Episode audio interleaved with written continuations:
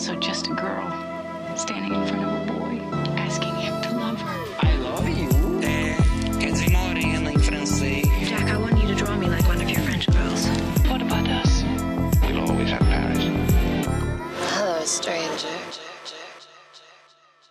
Olá pessoal, tudo bem com vocês? Eu sou o Thiago Maia. E eu sou Larissa Paiva. Larissa, vou pedir para a nossa convidada de hoje, ilustríssima, se apresentar, que é a primeira vez que ela está aqui na nossa mesinha virtual do Supercuts. Tudo bem, Isabel? Seja muito bem-vinda ao, ao Supercuts. Oi, gente, obrigada. Obrigada pelo convite e bora conversar sobre esse filme aí hoje. Bacana. Então, Isabel, você, a nossa querida chefa do Feito por Elas, eu achei que eu achei que fosse uma ocasião muito digna da gente falar sobre esse filme e também assim um pouco sobre essa cineasta, essa é, essa grande persona artística do, do que foi o cinema francês dos anos 60, dos anos 70 também, que é a Marguerite Duras, e o filme dela que a gente vai discutir hoje é o India Song. O India Song, ele é um filme que eu vi há um tempo atrás, eu vi na, tava passando na MUBI e tal, a, a MUBI gosta de passar alguns filmes dela, né? E agora ele tá lá no Belas Artes à la carte também.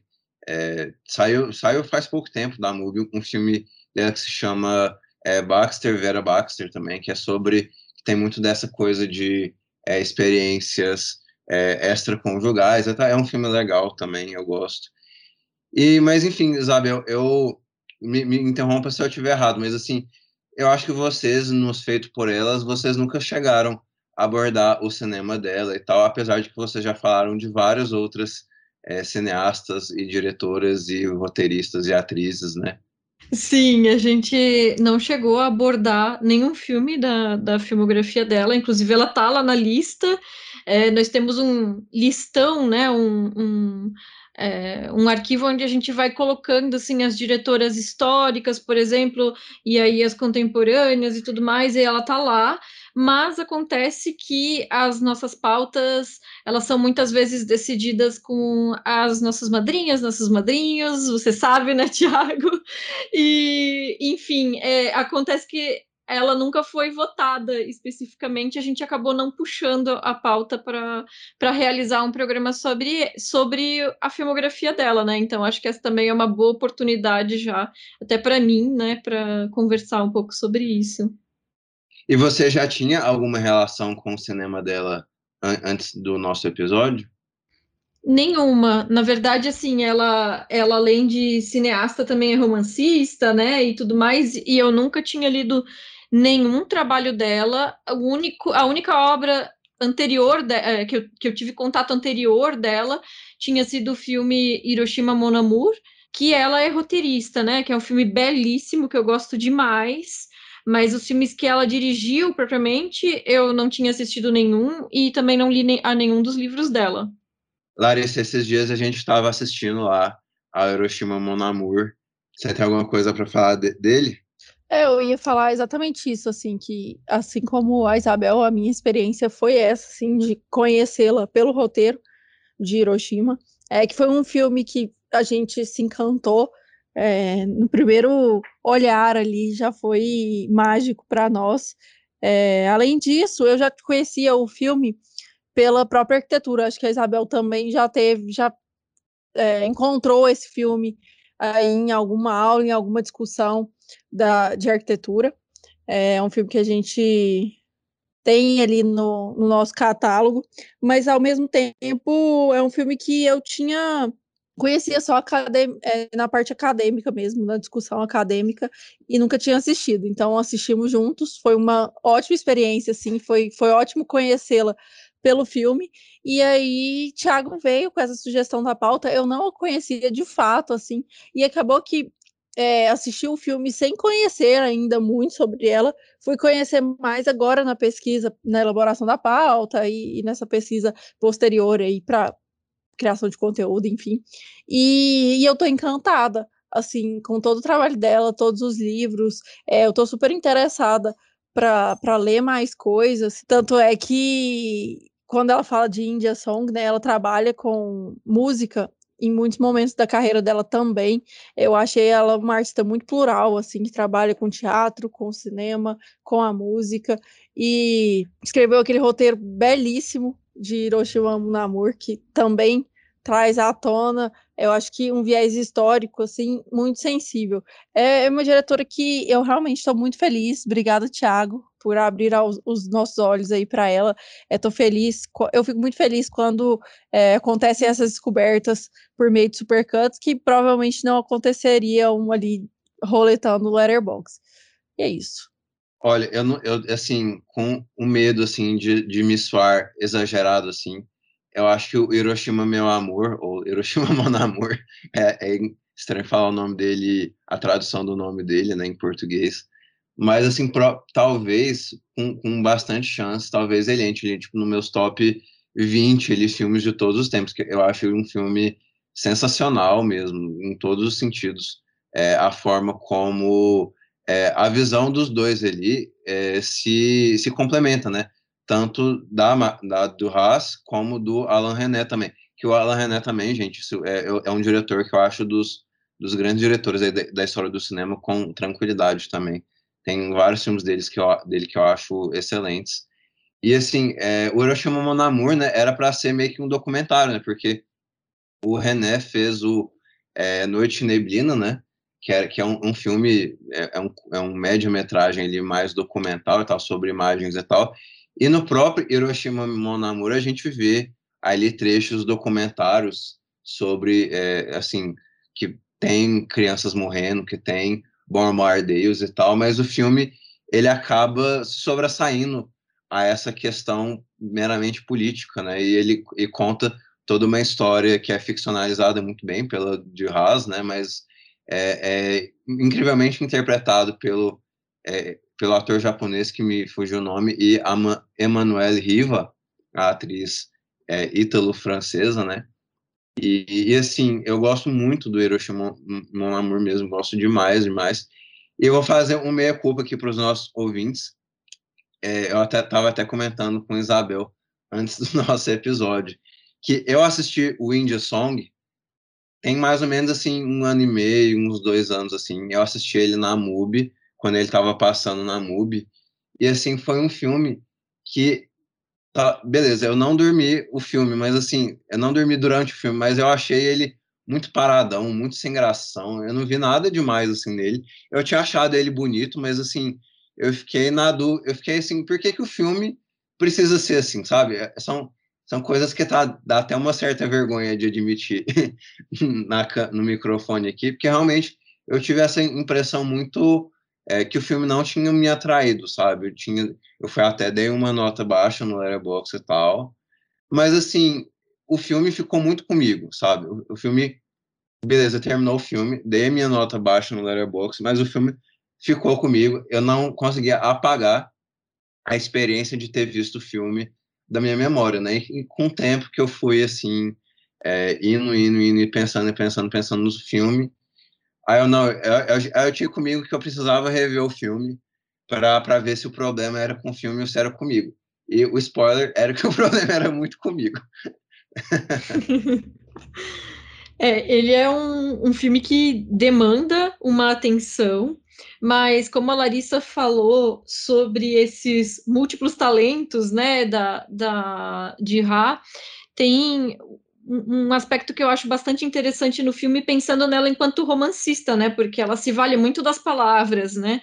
Então, muitas vezes, é, cineastas que trabalham, obviamente, trabalhando com audiovisual, mas o foco está muitas vezes colocado no visual, né? E não tanto no áudio.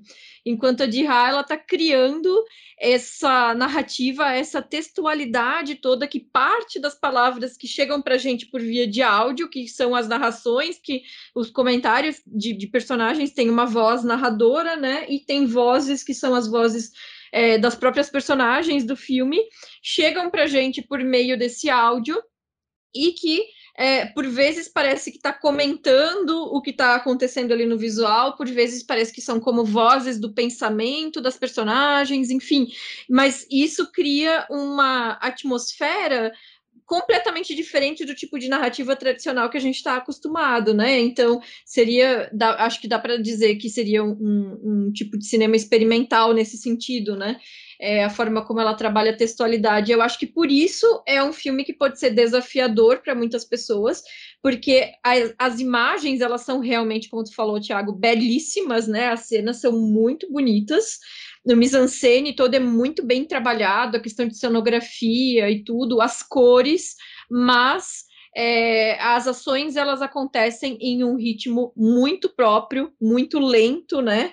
E entremeadas justamente com esses áudios, e aí eu acho que essa pode ser uma dificuldade para quem estiver assistindo ao filme, assim, em um primeiro momento.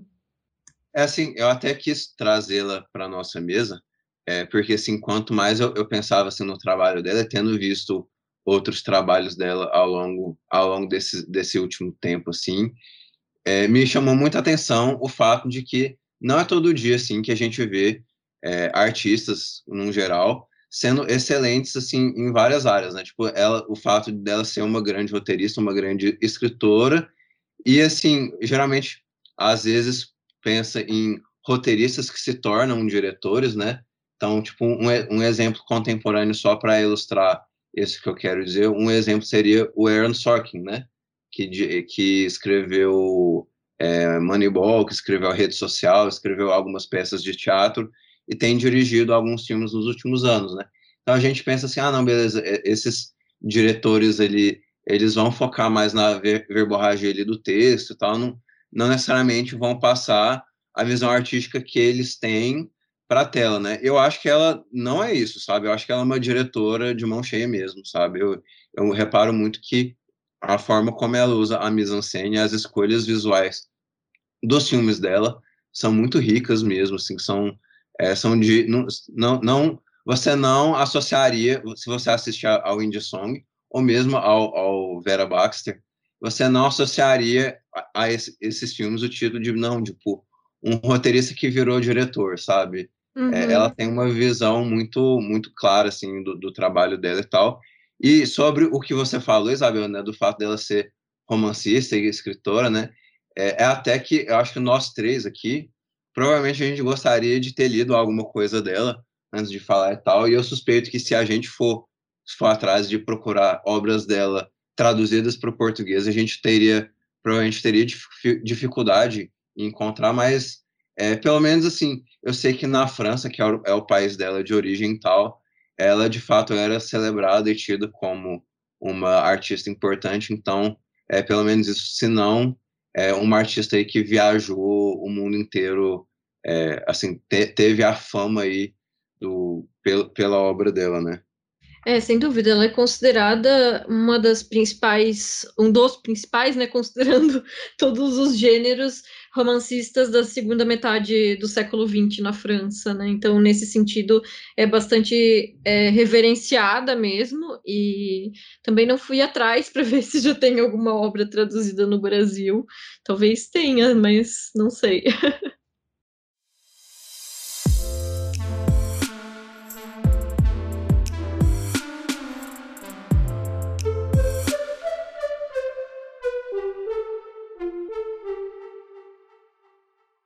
India Song, o filme de 1975, tem a seguinte sinopse: A esposa de um desonrado diplomata francês sofre de, entre aspas, lepra da alma, outro termo para tédio. Por meio de uma mistura de fofocas fora de tela, ficamos sabendo da conduta escandalosa de Anne-Marie Streeter, na Índia dos anos 30, e seu destino fatal gerado pelo tédio e pela culpa colonial. É, e aqui, para a gente começar a falar do filme mesmo, me chama a atenção porque é, eu tenho visto alguns filmes dessa atriz, é, todo, todos meio que é, recentes, assim, que é a, Delphine Seyrig, né? É uma atriz aí muito famosa do, do cinema francês, né? E ela tem esse gosto de trabalhar com autores de mãos cheias, né? É, nesse mesmo ano, é engraçado que ela faz o Jean Dillman, que é um, para mim uma obra-prima, o filme da Chantal Ackerman. Ela também fe, fez o outro filme da Duras, o, o Vera Baxter. Ela, ele, ela faz filmes da Agnès Varda dentre outros, assim. Então, ela, ela, é uma atriz, assim, muito de mão cheia. E eu acho que é, o que ela faz assim, aqui com o personagem, né? Eu acho que ela é muito bem... Ela faz um ótimo papel. Ela é muito bem dirigida também, sabe? Como ela, sem falar uma só palavra, assim, parece que a personagem dela é tão cheia de vida e vazia da vida ao mesmo tempo. Eu, é, eu sei que é uma contradição aparente, mas acaba que o filme é muito sobre isso, né? Eu acho que é interessante começar o debate sempre por essa perspectiva, assim, ela como autora, essa pluralidade, ela é bem retratada é, em cena aqui quando a gente fala desse filme. É, eu não vou mentir, foi um filme que de primeira vez eu dormi bastante assim semana assistindo ali, eu não estava conseguindo fixar atenção no filme. É, não sei se eu posso culpar unicamente ela, porque o tempo seco aqui em Goiânia não está facilitando, tá, tá realmente muito difícil focar e respirar, principalmente. Então, assim, mas foi um filme muito difícil para mim de início eu só consegui firmar de verdade e assistir novamente porque tinha mesmo o um episódio gravado.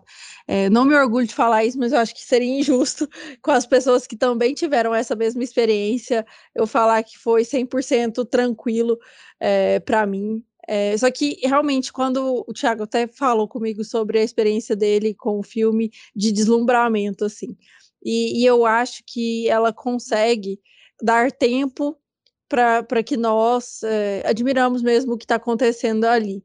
Se, se ela se o filme fosse mais acelerado, eu acho que o próprio tédio da, da personagem, a gente sentiria ele de uma forma diferente. E, e, é bom ficar entediado com ela, né? Eu acho que essa sensação ela é ótima para entender tudo que acontece ao longo do filme e entender o tédio na essência, né? O vazio do tédio na essência. É, isso é bem interessante. Eu até ia comentar essa questão da, da atriz, né, da Delphine Seyrig, não sei se pronuncia assim exatamente, mas curioso que ela fez o Jane Dilman no mesmo ano, porque eu acho que os filmes têm é, alguns aspectos em comum. Não só o fato, obviamente, de serem duas autoras, duas mulheres diretoras criando essas narrativas, né? Mas o, o Jane Dilman é outro filme que, para mim, o aspecto sonoro é muito interessante, porque algumas coisas acontecem durante o filme é, fora de campo também, e a gente fica só ouvindo o que a personagem está fazendo, né? E aí aqui a gente tem essa questão sonora que já foi é, comentado, e a Larissa agora falou de como tem essa noção do tédio, né? E eu acho muito interessante de que forma essa personagem ela tá encastelada nessa mansão, né, com o marido dela diplomata. E a gente sabe que ela tá na Índia, embora o filme foi filmado na França, né? É, mas teoricamente ela estaria na Índia. Então tem toda essa re relação colonial que se estabelece. A gente vê ali, por exemplo, um criado que está usando um turbante e tudo mais. E se fala em fome, se fala na miséria e tudo mais, mas é, esses aspectos não adentram esse lugar, né? Então ela tá ali como essa figura entediada e a gente ouve a voz dela fazendo alguns comentários e a gente ouve a voz da, da narradora falando de alguns detalhes dessa história, mas o, a, o, o, contato com a Índia enquanto país, ele não existe, né, no filme. A Índia é um lugar que está lá fora, então tudo isso que eles mencionam sobre a Índia nunca afeta esse, esse, esse espaço ali, que é um espaço é, de europeidade, é um espaço de branquitude e tudo mais, né? Realmente um, um, reduto colonial. Eu acho engraçado você tocar nesse ponto, porque eu, eu ia comentar justamente isso. É, esses dias, faz um certo tempo assim, eu vi o Uma Canta e a Outra Não, né? Que é, um, é aquele filme da, da Anis Varda, mais ou menos da, da mesma época também. Maravilhoso. Por, coincidência, esse filme é, é, ótimo, é muito bom.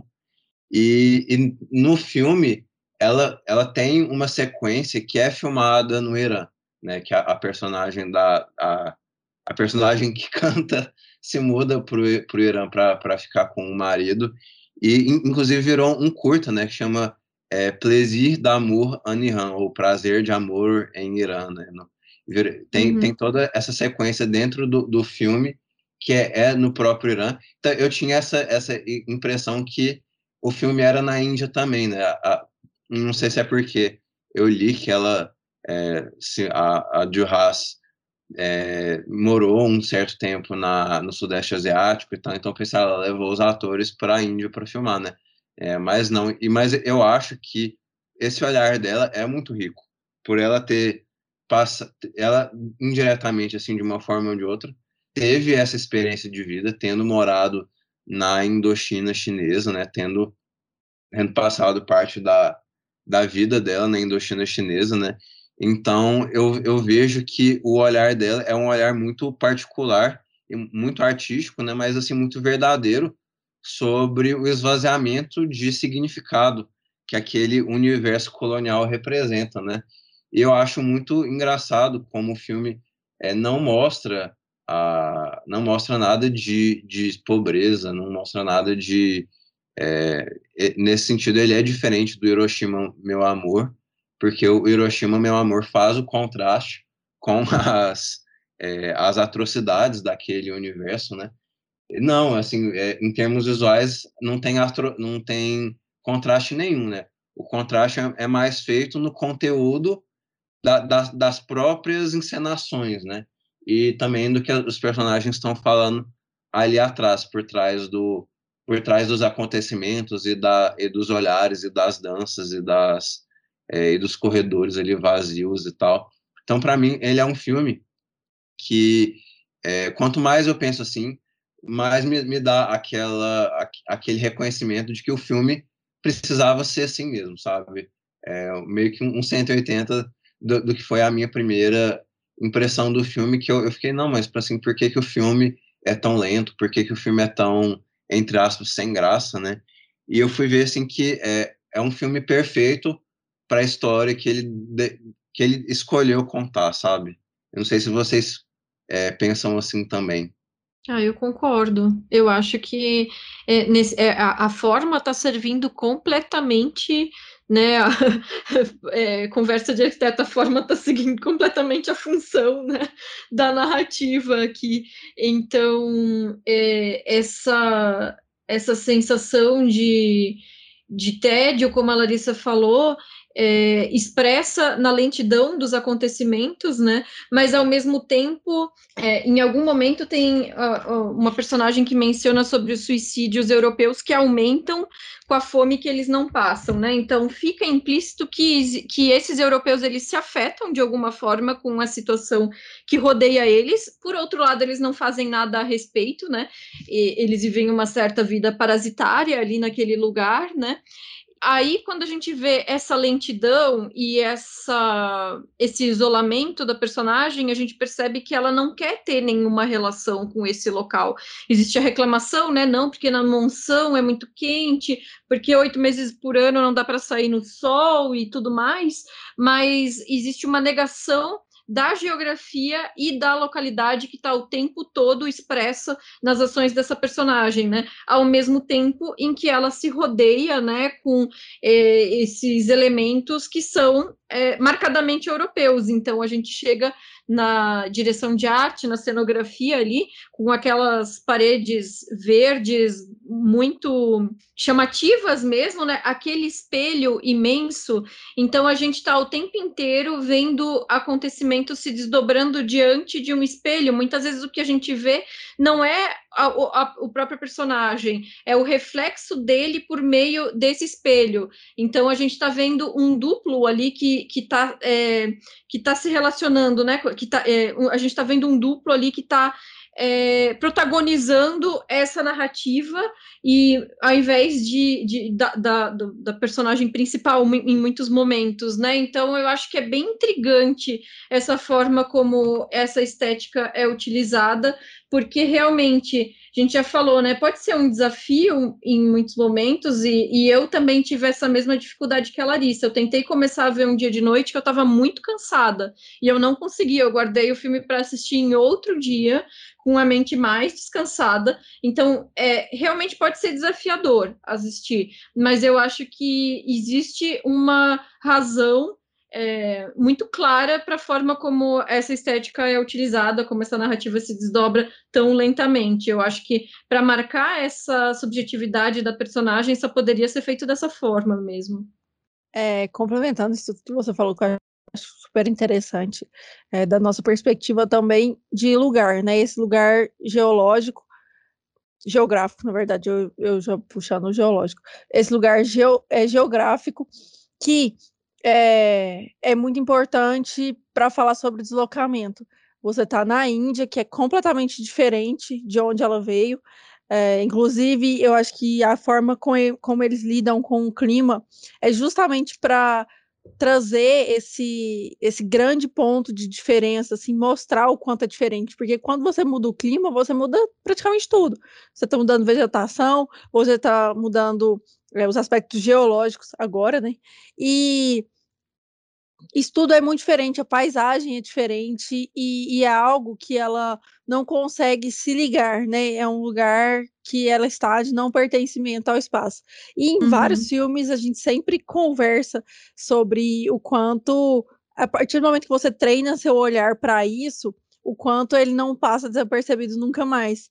E, e esse filme, na, na revisão sem dormir, eu acho que o que mais derretia meus pensamentos ali é, era isso, sabe? Era o quanto aquela personagem está deslocada e o quanto a ambientação interna ali traz uma percepção de falsa realidade para ela. Eu acho até que essa fala que você falou sobre o suicídio na Europa e, e tudo mais, eu acho que é, é uma das falas mais divertidas do filme, por essa perspectiva, assim, que a gente até hoje é mais ou menos assim, sabe? Até hoje a gente aqui no Brasil pensa isso de quem está na Europa. E eu tenho certeza que todos os outros países colonizados também pensam um pouco disso dos seus colonizadores, assim, de, de ter esse distanciamento mesmo e, e esse olhar quase que punitivo, sabe? Em vários momentos, assim, de é, a gente está sofrendo X coisas, mas vocês estão reclamando de barriga cheia. E uhum. então eu acho que, que tem muito disso. É, eu acho que ela consegue, como diretora, trazer muito esse, esse olhar. Por mais que a gente fale, ah, ela está ilhada ali dessa Índia, mas eu acho que a gente tem que pensar é, na época que o filme foi feito também. Eu acho que as discussões eram completamente diferentes do que, do que a gente tem hoje sobre o próprio colonialismo mesmo. Ali eles estavam muito próximos ainda, né? Então tem essa distinção. Até eu assisti, citar aqui um, filme que é o Chocolate, da Claire Denis. Não sei se você já assistiu, Isabel. Eu acho que já. Acho é que meu já, preferido. É, já Denis. te ouvi falando sobre, sobre isso em algum lugar. É, que eu consegui, eu comparei em muitos momentos e, e quero que você até fale sobre isso também, porque eu tive a visão oposta aqui. No, no chocolate, a, o pertencimento, é, por mais que a, as roupas estejam deslocadas, o ambiente, a, a, cenografia esteja um pouco deslocada, você sente esse pertencimento é, o tempo todo da, da menininha ali, da criança, com aquele lugar. Então, eu acho que isso esteve sempre na minha cabeça enquanto eu estava assistindo sobre essa personagem, quem ela era, como ela conseguia, como ela tentava, né, é, ocupar esse vazio espacial, como uhum. ela ocupa com os amantes, e, e enfim. É, eu acho que isso tudo é, é, bem interessante de se pensar, e, e até como ela filma o, a proximidade e o afastamento dessa personagem, eu acho que tem muito a ver com isso, assim, quando ela se aproxima, a câmera se aproxima da atriz, é a hora que ela tá preenchida. E quando ela afasta, é, a gente afasta também da personagem, afasta daquele ambiente, afasta daquele contexto para assistir mesmo de longe. Olha, achei muito legal que tu trouxesse o chocolate como comparação, porque o, o chocolate é semi-autobiográfico, né, da Claire Denis. A Claire Denis também cresceu em uma das colônias francesas na África, eu não me recordo agora qual que é o país especificamente, mas então, essa coisa que, que tu falou da, da proximidade da menina, da noção de pertencimento, né, ou pelo menos do desejo de pertencer, né, naquele contexto geográfico, porque essa era, era a experiência da Claire Denis, né? Como uma criança, filha de pais franceses, crescendo em um dos territórios coloniais. Então, você entra o tempo inteiro em uma incoerência, né? Porque você é o colonizador, né? Você é quem está é, se apropriando das terras, das riquezas, dos costumes, dos corpos das pessoas que estão ali naquele lugar. Mas, por outro lado, aquele lugar também é o seu lar, né? Então, crescendo no, no, numa colônia, como foi o caso da Claire Denis, obviamente ela, ela sentia essa identificação geográfica com o local, né? E um desejo de, de fazer parte daquele local embora colonizadora. E aí aqui a personagem que a gente vê no filme da Dihá, ela já é uma mulher francesa que se desloca para a Índia nesse, nesse momento colonial e ela não tem esse mesmo desejo de pertencimento, né? Então a gente é, quando a gente pega essa, essa, essas, essas diretoras que estão trabalhando, por exemplo, com questões de mulheres que se sentem alienadas no espaço onde elas estão localizadas, e aí eu vou citar até recente, né? A filmografia da Sofia Coppola, que é basicamente criada em torno de mulheres brancas com um senso de não pertencimento no lugar onde elas estão, mas a Marguerite Duras, como ela nasceu no, no, no Vietnã, né, ou no, no, que hoje é o Vietnã, eu imagino que o que ela está criando aqui é em um senso crítico, né, porque a gente tem essa mulher que tem esse senso de não pertencimento e esse tédio, que em outro contexto que não o colonial poderia fazer com que nós espectadores nos identificássemos com essa alienação dela, que é o que acontece com as protagonistas da Sofia Coppola, né? Elas, a gente cria uma identificação com a alienação delas, mas aqui como existe o deslocamento para essa geografia da, do, do, da colonialidade, o que ela está tentando criar, no meu entendimento, é essa visão crítica que, ao invés de nós nos identificarmos com essa protagonista, nós, nós temos um estranhamento, porque não é só uma questão da subjetividade dela ou da individualidade dela, de estar tá entediada, solitária, deslocada e tudo mais. Ela também é uma peça chave no processo colonial, afinal, ela é a esposa do embaixador, por mais que seja um embaixador que caiu em desgraça ali naquele momento, né? Então, ela é também uma protagonista da exploração daquele lugar, né? Então, a, a ela cria essa ambiguidade em torno da personagem, que a gente, tendo ela como protagonista, nossa tendência é criar algum tipo de empatia com é, o, eu não vou dizer sofrimento, mas ela tá num, num, num, num, momento ali psicológico que ela não tá mais afim de ficar naquele lugar, né? Mas a partir do momento que a gente desloca ela para ser essa chave, eh, né, essa figura-chave no processo colonial, a gente cria a antipatia, né?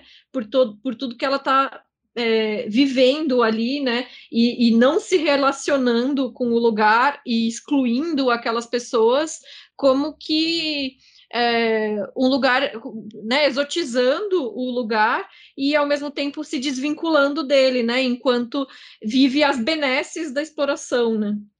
Assim, com certeza. Eu acho que essa exploração, ela, ela parte de algo muito, é muito físico, assim. Eu acho que é uma exploração espacial pelo movimento dos personagens em cena ali, mas eu acho que ela é muito física pelo incômodo que ela gera em quem está assistindo e, e também física no momento nos atos mesmo. Eu acho que de um como um personagem trata o outro é, é, sempre com um afastamento muito grande. Eu acho que a exploração ela também está nesse tom de superioridade dessa de, dos personagens britânicos, né, com os personagens indianos que, enfim, é, eu acho que essa escadinha ela é perceptível até de tempo de tela.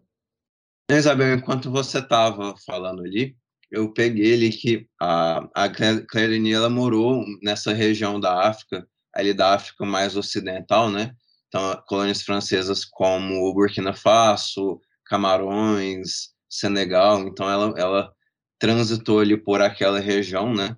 Seria mais do, do oeste da África. E, assim, eu acho que tem uma, algumas coisas que eu queria pontuar sobre tanto que vocês disseram quanto algumas impressões minhas do filme, né? Eu, eu concordo que essa relação dele, de, delas, quer dizer, dela e dos outros homens ali com espaço é marcado de uma forma muito única pela Duras, né? Que ela está falando sobre, tá, muito sobre como, é, assim, até em alguns sentidos, né?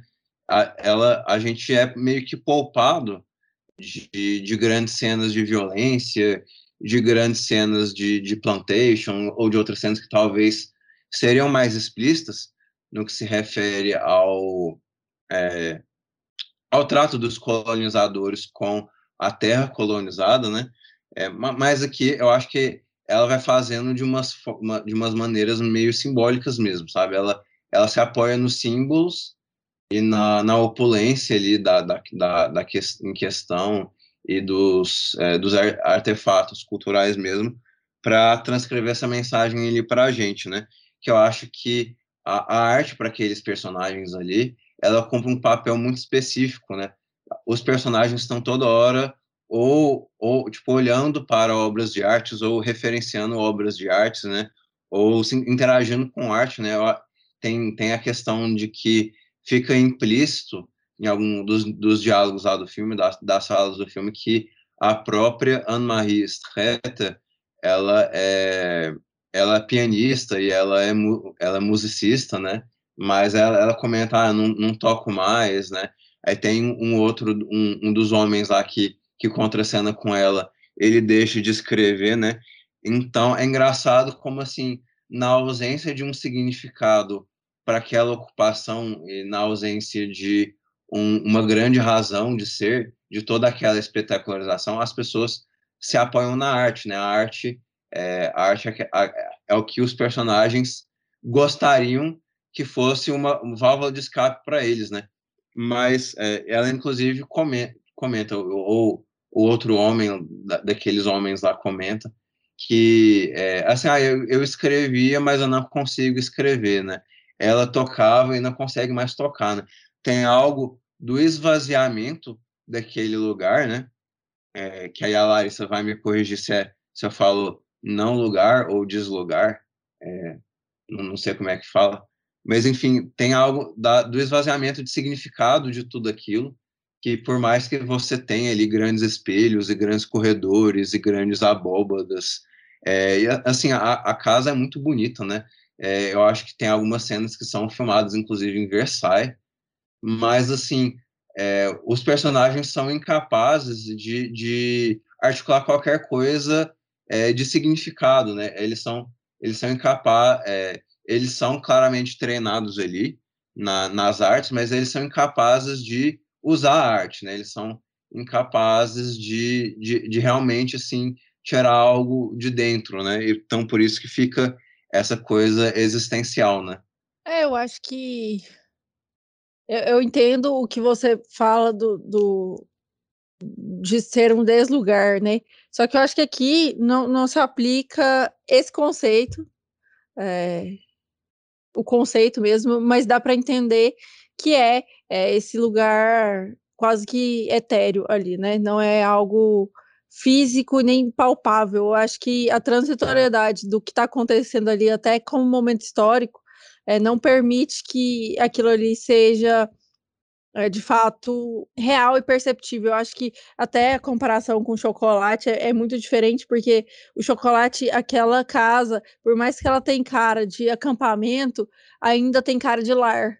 Então, seja pela fruteira em cima da mesa, seja pela presença da criança, quando tem uma criança no ambiente, eu acho que, que traz muito essa, essa cara de casa, né? Então, eu acho que aqui é, Ninja Song, eu não sinto esse acolhimento dos espaços, que eu acho que é algo até que a Isabel pode complementar, que eu acho que são espaços muito frios, muito distantes, muito é, repulsivos mesmo para as pessoas. É, concordo. E é, tu mencionou isso de ter cara de casa, né? A gente olha aqueles espaços ali, os ambientes do India Song, e a gente tem um, uma sensação de cenário, né? Embora seja filmado em uma casa real, né? Em, um, em uma mansão real, mas a gente tem essa sensação de cenário, talvez pelo excesso de opulência, né, que nos afasta, uma coisa que é, não passa a sensação de ser um lugar onde as pessoas vivem a sua vida no, na intimidade e tudo mais, o nosso dia a dia, né, não seria o tipo de lugar que a gente enxerga esse tipo de coisa. Mas eu vou dizer aqui que a Larissa mencionou aqui teatral, né, no, no chat aqui, enquanto a gente está gravando, vou aproveitar para fazer um gancho, Larissa, que é a teatralidade das próprias relações, que é uma coisa que eu queria comentar, porque tem toda essa, essa coisa da protagonista ter os amantes, né, então o, o marido é, sabe desses amantes, está ok com, com essa situação, mas a gente tem lá um vice-cônsul, acho que é isso, né? Que também tem um, uma paixão por ela que não é correspondida. Então, ele é um personagem que não se torna um amante dela, e em um determinado momento ele faz disso um espetáculo, né? Em que ele fica gritando fora de campo, a gente só, só chega até nós a voz dele mas que ele gostaria de estar em algum lugar onde ela tivesse, que ele não fosse transferido e tudo mais, e faz uma gritaria, né, que ele quer estar no mesmo lugar que ela. E aí, assim, perde a compostura ali totalmente, né, mas é esse aspecto da teatralidade, né, que parece que até as emoções que estão ali, a gente percebe ali que os amantes, eles em nenhum momento é, se colocam é, da forma como a gente imagina pessoas apaixonadas, assim, não, não existe aquele ardor, né, daquela expressão do, do, do interesse amoroso ou sexual que está posto ali no filme. E aí, por outro lado, esse único homem que não consegue se tornar amante dela no filme, ele sim expressa isso de uma maneira que é, remete ao ridículo, né, com essa grande teatralidade, essa insatisfação dele e esse desejo de permanecer ao lado dela.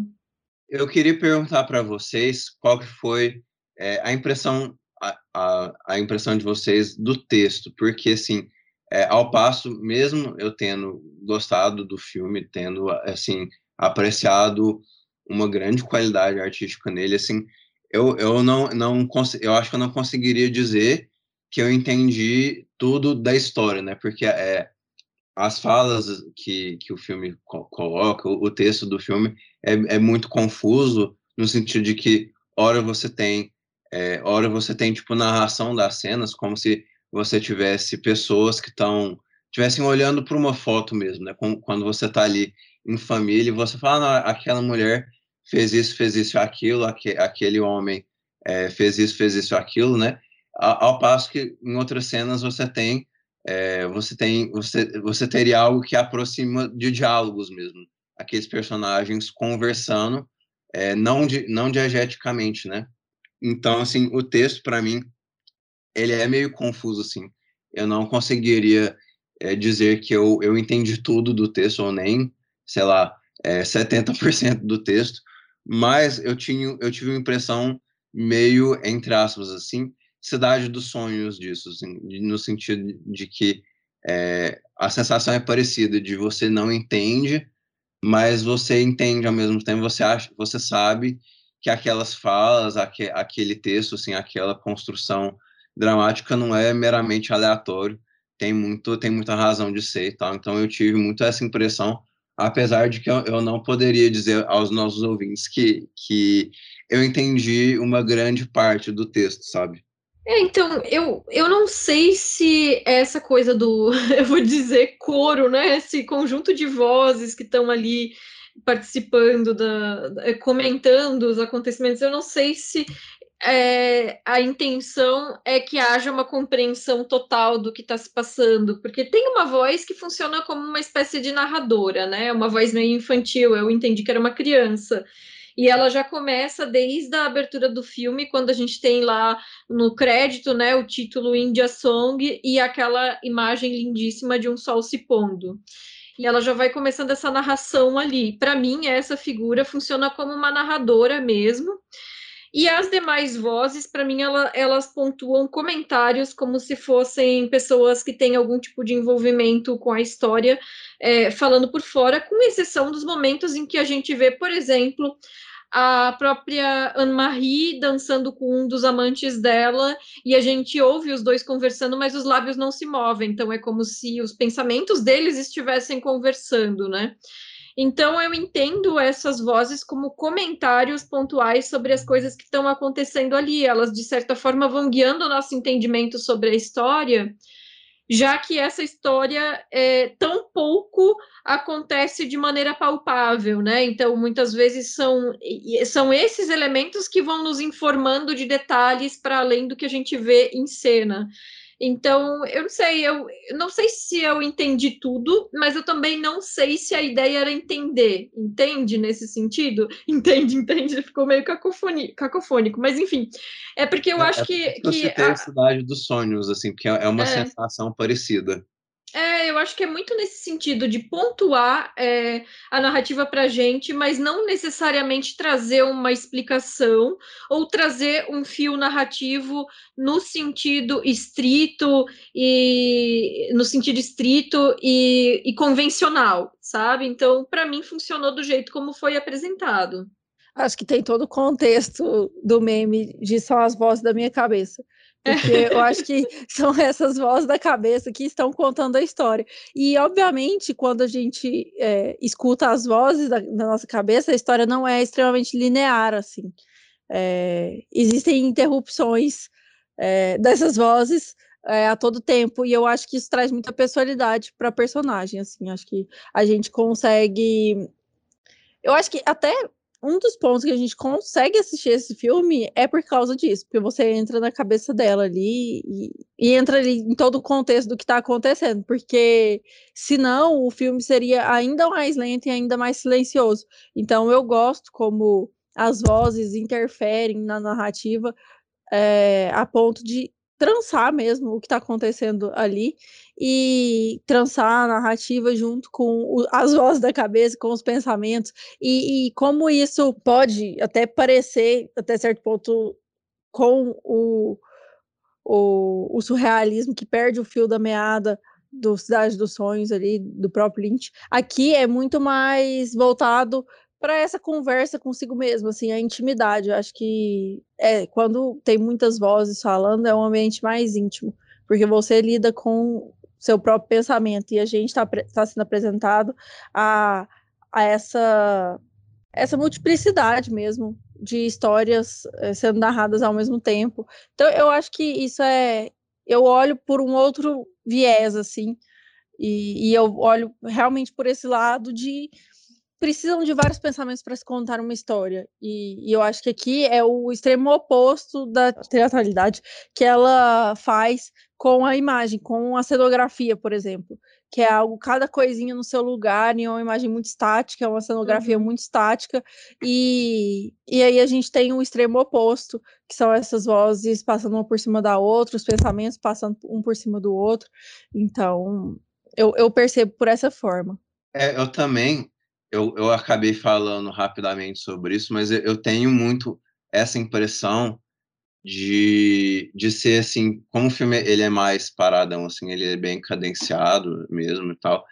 Eu tenho essa impressão de o filme também ter um quê de um álbum de fotos também, assim, sabe? De que você pega ali o álbum de fotos e ne não necessariamente você, tipo, se você faz uma viagem ou se um álbum retrata uma certa uma certa parte da sua vida, uma certa época da sua vida, tipo, você não tem uma sequência né, temporal, assim, das fotos ali, né? Tipo, você pode, pode ser que, é, vamos, vamos ao exemplo aqui da viagem, né? Pode ser que a, a, primeira foto do álbum seja uma foto do fim da viagem, é, pode ser que mais, lá pro meio do álbum tem uma foto do início, e no final tem uma foto ali do meio, ou, ou indo pro final, ou do começo, ou tipo, é, quando você tá, tá fazendo memórias da vida de uma pessoa e tal, a, a linearidade nem, nem sempre é presente, né?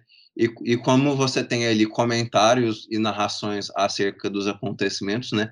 Eu tive muito essa impressão de, de tipo assim, alguém pegando as fotos dessa personagem, ou as fotos dessa época, ou tipo, você na, nos anos 70, você avaliando o que foi, você tendo um certo estudo do que foi o período colonial na Ásia, e aí você vai lá e faz aqueles comentários ali tal, alguns pertinentes é, politicamente, outros pertinentes apenas no, no campo pessoal mesmo.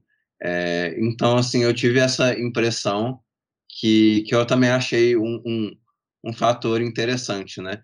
E tem, tem algumas frases do filme que eu queria colocar, tipo, tem uma frase que que me chama muita atenção, né? Que quando eles entram numa igreja, né?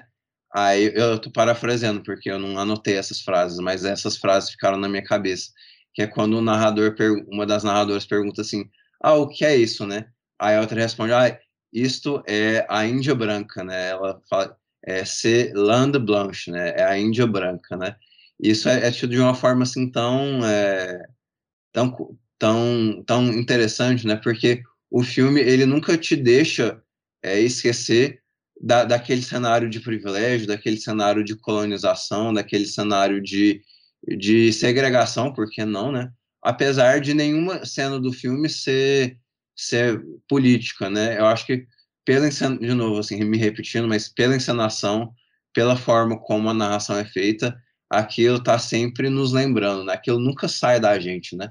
É, é um fato é inescapável da vida mesmo, né? apesar de que você não, não enxerga dentro do, da narrativa do filme.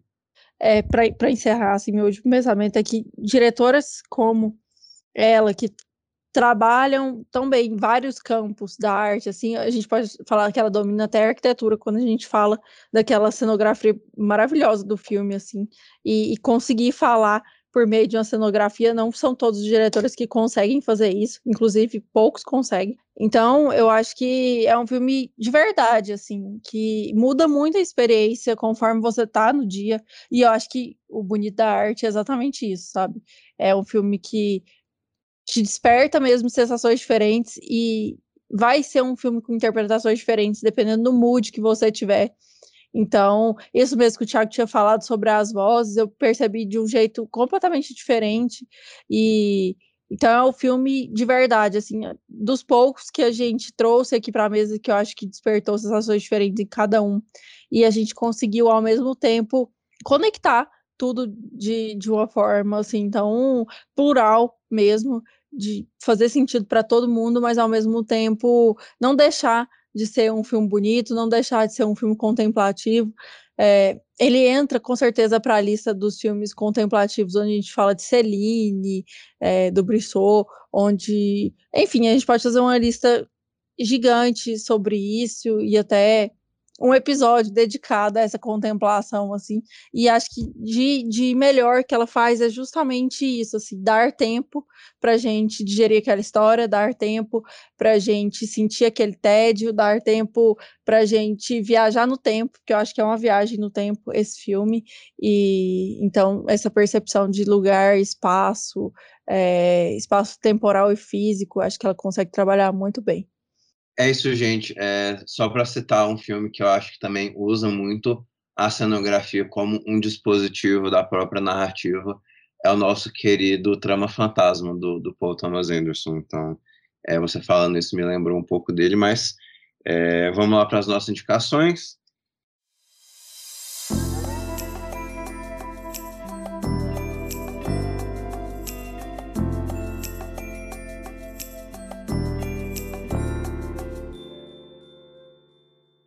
E alguém quer começar aí? Quem, quem, quem gostaria?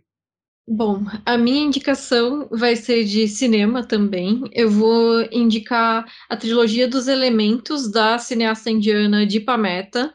São três filmes, é, o Fogo, Fire, né, de 96, que em português ficou Fogo e Desejo, o Earth, de 98, que seria Terra, mas não recebeu o título traduzido no Brasil, e o Water de 2005, que para estragar a ideia dos elementos, o título em português ficou As Margens do Rio Sagrado, ao invés de água.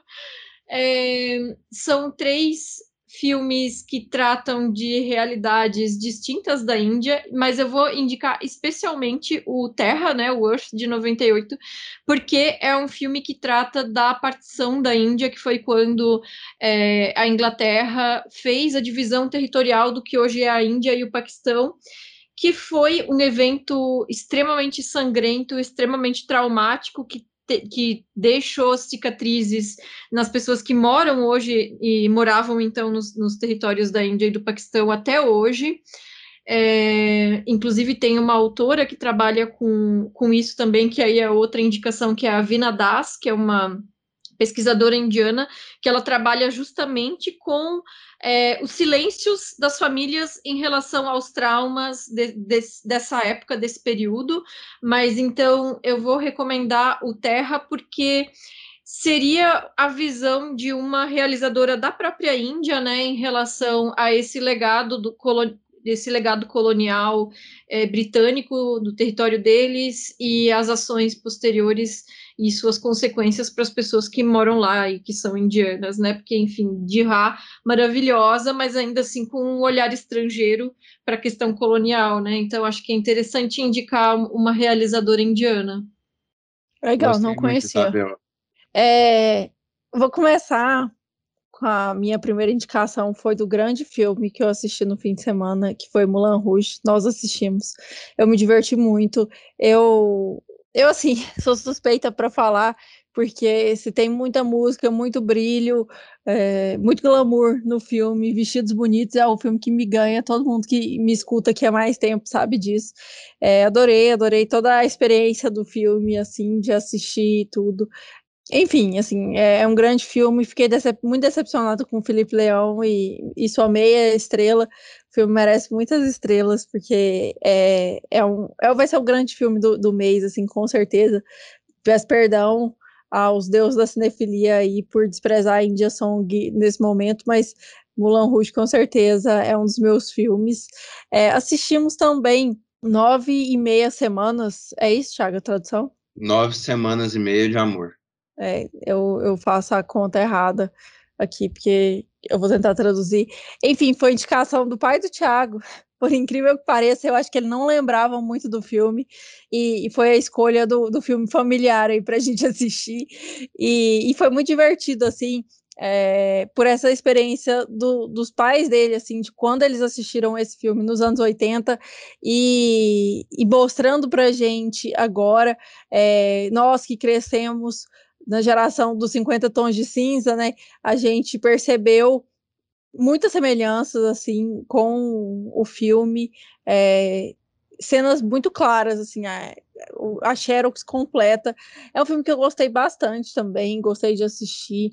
É, por mais polêmico que o Adrian Lyne seja é, com os outros filmes dele, eu gosto da maioria deles. É, então, eu queria deixar também de indicação para vocês. É, queria falar para vocês não caírem no golpe do, da novidade da Netflix de Tubarão. É, o filme é horrível. Eu assisti assim, e eu sempre assisto tudo que sai de Tubarão, tudo que aparece. Eu gosto muito de assistir até os Sharknados da vida e consigo tirar algo bom deles. Desse da Netflix eu achei terrível, que ele tá se não me engano, nos primeiros lugares lá, o pessoal tá assistindo. Tubarão é um negócio que faz a gente assistir, né? Não sei explicar, mas não caiam nisso, o filme é muito ruim mesmo, não compensa assistir. Queria deixar também, puxar aqui o link para os nossos ouvintes que perguntaram sobre Maligno. A gente fez um episódio na Jovem Pan, já tá lá no nosso feed. É, eu sei que tá todo mundo assistindo o filme, tá todo mundo comentando aí. Então, o episódio já tá no nosso feed. Se vocês quiserem saber o que tanto o que eu achei com o que o Thiago achou, a nossa recepção do filme foi muito diferente e o papo ficou muito bacana. É, eu convido vocês para assistirem o filme e ouvirem a gente lá. E você, Thiago, o que, que você tem para os ouvintes hoje? Então vamos lá, eu tenho, eu vou ser breve com as minhas indicações, mas eu tenho, eu às vezes, eu aqui no nosso podcast, eu indico coisas sem tê-las consumido primeiro, então, mas eu, eu sempre indico fazendo esse asterisco, né? Então, é um filme que eu ainda não assisti, mas assim, como eu sei que eu vou, eu vou assistir, então fica a indicação porque eu acho que tem pelo menos uma chance de ser bom e interessante, que é um filme Blood Brothers ou Irmãos de Sangue, né? É, um, é uma espécie de docu é um documentário, se eu não me engano, sobre o Malcolm X e o Muhammad Ali, é, eu acho que são dois personagens muito interessantes aí da história americana. E é, é um, assim, para quem gosta ali de, de, de, luta para direitos raciais dos anos 60 e tal, é, pode ser mais uma entrada ali de, de um bom filme que vai ilustrar o que foi aquela época e tal. Enfim, eu deixo a indicação com o comentário, ainda não vi, pode ser que seja ruim, Então, assim, absorva é, sabendo, sabendo disso, né? Mas, enfim. Agora eu vou deixar algumas indicações é, que estão na MUBI, dois filmes que estão na MUBI que estrearam recentemente, né? Um filme é um blockbuster, é um blockbuster que eu lembro de ter, ter visto no cinema e tal. É, é, um, é um filme que, ironicamente, assim, eu ganhei um certo respeito, sabe? Que é um filme que eu gostei quando eu vi, eu não, não desgostei, né? Muito pelo contrário, eu achei que ele era interessante. É, mas é engraçado que com o tempo, assim, eu, você vai acompanhando mais a fundo essas histórias econômicas, essa questão de como a economia funciona, né? No meu caso, é, eu estudo um pouco disso também, né? Que é o filme A Grande Aposta, dirigido pelo Adam McKay, que está lá na MUBI. Eu acho que tem, tá em outros serviços também. É um filme que muitos de vocês é, já viram, eu espero, porque é um, é, um, é um blockbuster mesmo, é um filme que fez muito sucesso na época. Mas é, é, um, é um desses filmes, assim, que pelo conteúdo, ele vale revisões, assim, sabe? De, de você é, parar para pensar no que foi essa crise e que vários de nós, a gente lembra o que foi os noticiários da época e tal, e, e hoje eu tenho um entendimento muito diferente, é, econômico mesmo, do que aconteceu ali durante, durante aquela época e tal, e eu acho que tem, tem algo do, do McKay que é bem correto, assim, como ele, ele escolhe em retratar o que foi a crise de 2008, a crise do, do subprime, é, que, que são ali, hipotecas de alto risco que foram que foram especuladas por bancos americanos, né? Enfim, é um filme eu acho interessante, apesar de que eu não, não o julgo como uma obra-prima e tal, mas é, é, um desses filmes assim que que a gente brinca como filmes de Oscar e tudo mais e tal, mas eu, eu realmente acho que ele é um, um filme muito legal, é um filme muito interessante e um filme muito, muito bem contado também. E a MUBI tá, tá também colocando alguns filmes do Almodóvar no catálogo deles e eu vou indicar o que eu fiz para merecer isto, né? Que depois, assim, é, depois de muito tempo, eu fui descobrir que foi meio que o primeiro filme do Almodóvar que teve mais, um respeito maior, assim, na, na, na Espanha, que não acharam, não achavam que ele era só um cineasta de gênero, um cineasta meio excêntrico e tal. E esse foi o filme que abriu os olhos, assim, do público espanhol e do, do público de outros países também, e é um filme do, dos anos 80, vai ser dos primeiros filmes dele mesmo. Então, recomendo que vocês acompanhem esses filmes do Almodóvar que estão lá na MUBI. Indicar o Hiroshima Mon Amour, que é dos meus filmes favoritos. O filme está lá no Belas Artes à la carte, para quem por acaso não tenha visto. Tem uma versão desse filme no YouTube de graça, assim, para qualquer um assistir. Eu não sei se tem legendas, então é, talvez seja melhor ver no Belas Artes mesmo. Mas, enfim, é um filme que eu considero, entre aspas, ele obrigatório para os cinéfilos. E quem não assistiu, veja. Quem não assistiu, quem já assistiu, reveja. E é isso aí. E é isso aí, Isabel. Muito obrigado pela sua participação de hoje. É, eu vou deixar aqui o espaço para você divulgar os seus arrobas, o, o, feito por elas e seus outros projetos, que a gente sabe que você está com vários projetos aí nesse ano. Então, por favor, o espaço é seu. Ah, obrigada pelo convite, já falei, né? Foi um prazer conversar com vocês e, e teve assistir a esse filme também, né? Já, já fica desculpa aí, né, para assistir ao filme também, mas para essa conversa, né? E eu realmente na, na abertura do programa fiquei tão afoita para a gente começar a falar que eu nem, nem me apresentei direito, né? Então, é, para quem não me conhece ou não me segue, enfim, é, as minhas redes sociais são todas arroba i de Isabel Wittmann, meu sobrenome, que é W-I 2Ts M-A-2-Ns. é mais fácil procurar, mas acha fácil.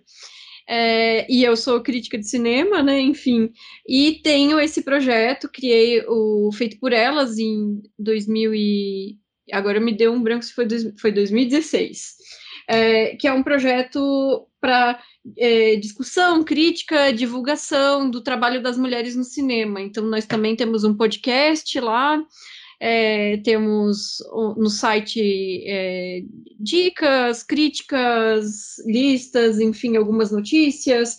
E temos também o conteúdo nas nossas redes sociais, então é só procurar por Feito por Elas.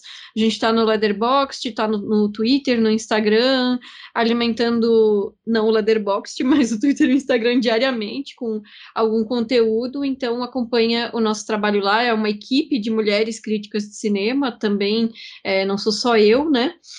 E é isso, as redes são essas, basicamente. E estamos aí para conversar sobre cinema e bom cinema, principalmente, né? Que é, é, o que a gente espera quando assistir a um filme, em todos os meios aí, é só chegar. Pessoal, o Supercuts está em todas as redes, como Supercuts Pod. É, procurem a gente lá. Eu, Lares BVP, Thiago, Thiago R. Maia. Isabel, muito obrigada pela participação. Vem sendo um prazer para mim te conhecer direitinho, melhor, é, não só pelo, pelo áudio é, do Feito por Elas, enfim. É, muito obrigada pela participação, muito obrigada pelo trabalho que você faz no Feito por Elas. É, é graças ao Feito por Elas que eu e outras meninas estamos falando sobre cinema também. Acho que foi uma grande, foi um grande marco e uma grande referência para nós que começamos a produzir conteúdo, começamos a produzir críticas e pesquisa na área do cinema, depois Poxa. de vocês, né? E é isso, assim, muito obrigada e Fico até o próximo. Feliz. obrigada.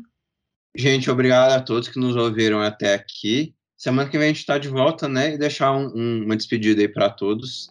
Semana que vem a gente de volta. Um grande abraço.